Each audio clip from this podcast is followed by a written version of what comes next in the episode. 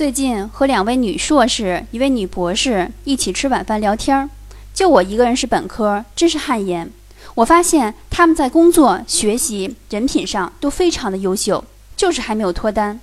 他们和我一样，基本上在三十岁左右的时候，开始为了自我改变去充电学习，往往集中了一个阶段上了很多的课程。爱学习的女性，往往从小到大都死磕着一条学习的路径，没有什么太多其他丰富的人生阅历。他们普遍需要同时补课如何理财、如何整理房间和自己的情绪、如何着装、如何护肤、如何化妆，还要学着怎么去谈恋爱、找对象，希望用疯狂的相亲以求尽快脱单。好在我也是从那个阶段过来的。相信大家，只要努力，就一定会找到属于你的那个他。